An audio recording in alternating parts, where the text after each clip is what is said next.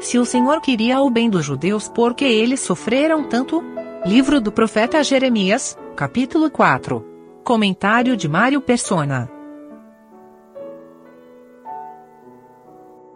Daniel, capítulo 12. Livro de Daniel, capítulo 12. Versículo versículo 9. E ele disse: Vai, Daniel, porque estas palavras estão fechadas e seladas até o tempo do fim. Existem profecias, existem livros proféticos na, na Bíblia que são uh, profecias para o momento em que estava vivendo o profeta. Existe, existe profecia que são para um tempo distante, como o caso aqui de Daniel, ele não iria ver o cumprimento dessa, dessas profecias que Deus deu a ele. Existem algumas que são de dois, tem duas aplicações, tem uma aplicação no tempo presente do profeta e tem uma aplicação futura e às vezes também em forma de, de figuras. Eu acredito que quando nós abrimos Jeremias, nós estamos falando de um tempo presente de Jeremias, ainda que muitas coisas vão se repetir depois. Nós sabemos, uh, durante a, a, grande tribulação, durante a, o período após a, após a partida da igreja da terra, mas Jeremias ele foi um profeta enviado para avisar Israel do que estava prestes a acontecer com Israel. Ele estava falando aqui de coisas uh, esses que vão invadir a terra, isso aqui é Babilônia, que vai chegar a Babilônia e vai invadir a terra. E eles iriam, eles teriam então uh, Deus falando, Deus ajudando, mesmo em tempos difíceis como esse. Isso seria uma disciplina que Deus estava enviando contra eles por causa da desobediência, os quatro primeiros capítulos, os três primeiros capítulos e agora o quarto, que praticamente sintetiza o que ele falou nos, nos anteriores, mostra que eles estavam tão rebeldes, tão longe, tão idólatras, que Deus estava disciplinando, mas Deus avisava.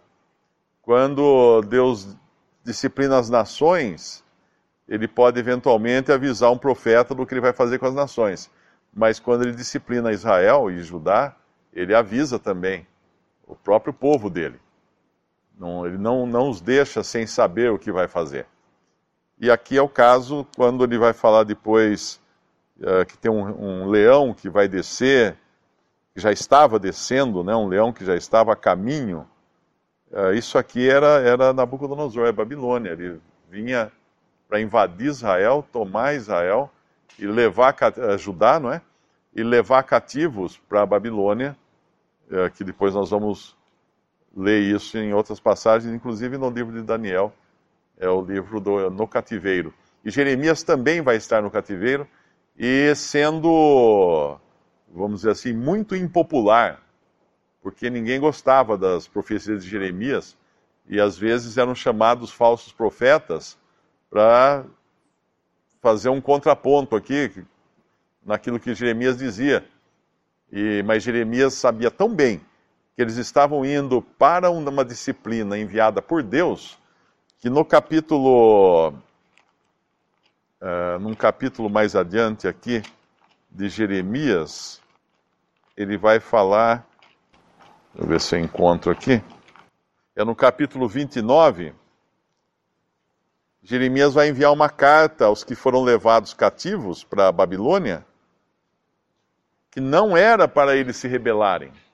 É interessante isso porque a, a reação natural de um povo em cativeiro seria uh, fazer um trabalho de terrorismo, de, de, de um, um, trabalho subterrâneo, sabotagens e coisas assim, para tentar ir minando por baixo a, a autoridade e o governo do invasor do, dos que os levaram cativos. Mas não era essa a intenção aqui. Quando Jeremias manda uma carta para os cativos, ele diz assim no versículo 4 do capítulo 29 de Jeremias: Assim diz o Senhor dos Exércitos, o Deus de Israel, a todos os que foram transportados que eu fiz transportar de Jerusalém para Babilônia. É Deus falando. Eu fiz transportar. Edificai casas, versículo 5, e habitai-as, e plantai jardins, e comei o seu fruto, tomai mulheres e gerai filhos e filhas, e tomai mulheres para vossos filhos, e dai vossas filhas a maridos, para que tenham filhos e filhas, e multiplicai-vos ali, e não vos diminuais. E procurai a paz da cidade, para onde vos fiz transportar, e orai por ela ao Senhor, porque na sua paz vós tereis paz.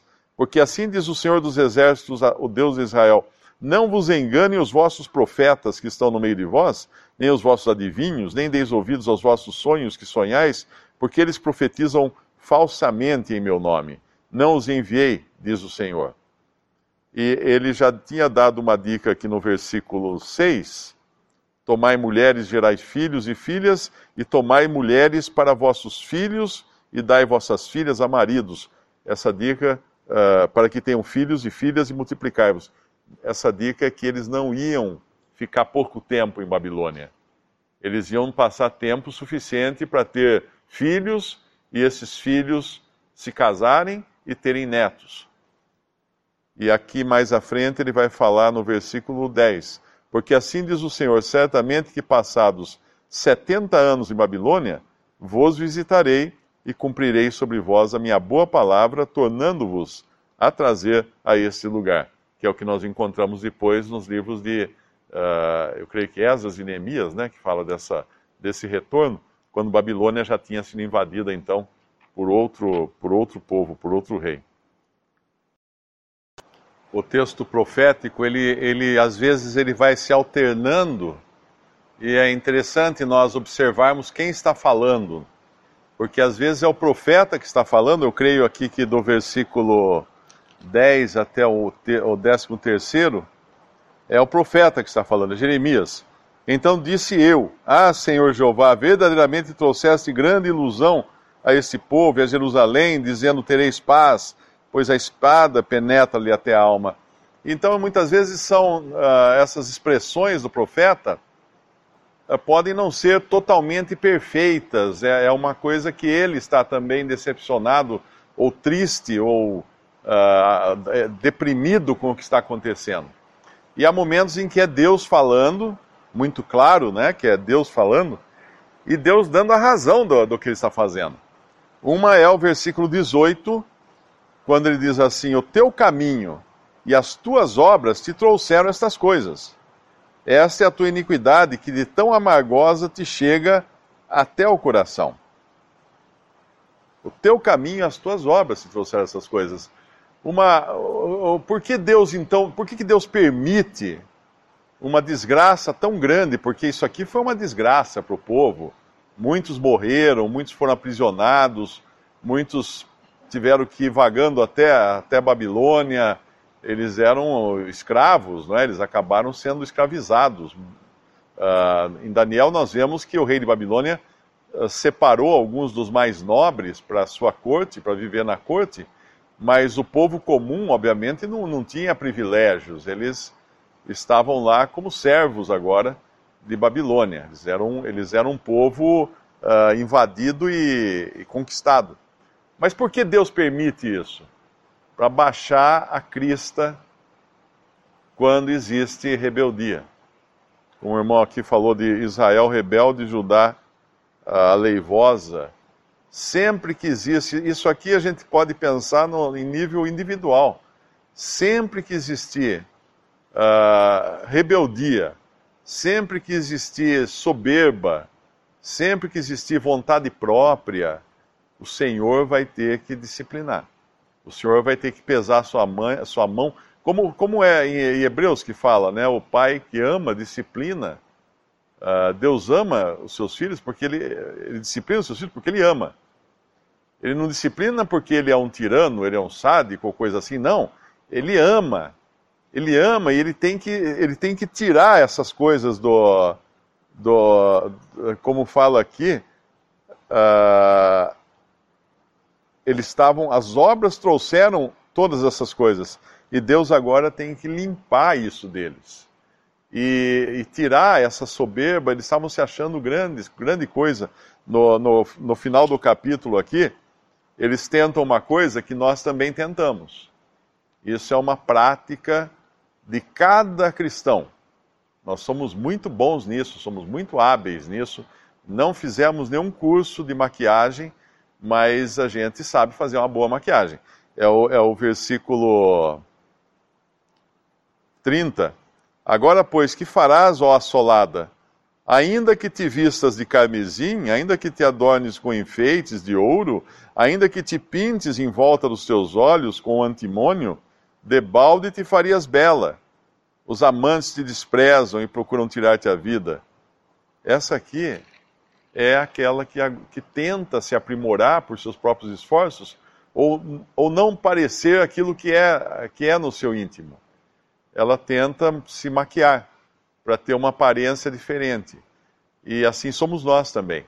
Uh, nós primeiro tentamos nos maquiar, até que o Senhor pesa a sua mão e aí o nosso pecado vem à tona e nós temos que confessá-lo. E aí Deus nos disciplina visando no, o nosso bem. E a gente sabe que é o bem aqui de Israel também, porque ele fala uh, ele começa o capítulo falando do bem. Se voltares, ó Israel, diz o Senhor, para mim voltarás. Se tirares as tuas abominações de diante de mim, não andarás mais vagueando. E nós sabemos que ainda é futura a completa restauração de Israel, mas vai acontecer. Vai acontecer. Muita gente às vezes se espanta de ver esse povo, no caso é Judá, uma vez que Israel foi disperso, uh, de ver Judá, os judeus, o quanto eles sofreram nesses últimos dois mil anos. Sofreram nas mãos de todo, toda espécie de povo. Sofreram nas mãos da, do catolicismo romano, do, dos cristãos do tempo do catolicismo romano, e aí sofreram nas mãos do, do, dos protestantes também. Quando houve a reforma, Lutero era um anti-sionista ao extremo. Então sempre foram perseguidos. Daí veio Hitler, ah, mas antes de Hitler eles foram bastante, bastante uh, dizimados. Eu conheci uma vez um judeu no Rio de Janeiro e ele me explicando toda a história dos judeus e ele falou: olha, eu sou, eu tenho cabelo vermelho e olhos azuis. De onde vem isso? Isso não é, de, não, é não, vem da Palestina. Isso é porque as, uh, os judeus eram invadidos e as suas mulheres uh, violadas por bárbaros, e, e, aí nasciam todos de cabelo vermelho, ruivos e de olhos azuis.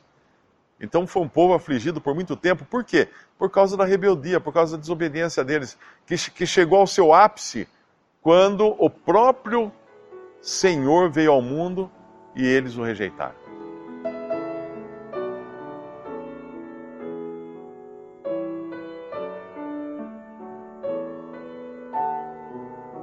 Visite respondi.com.br. Visite também 3minutos.net.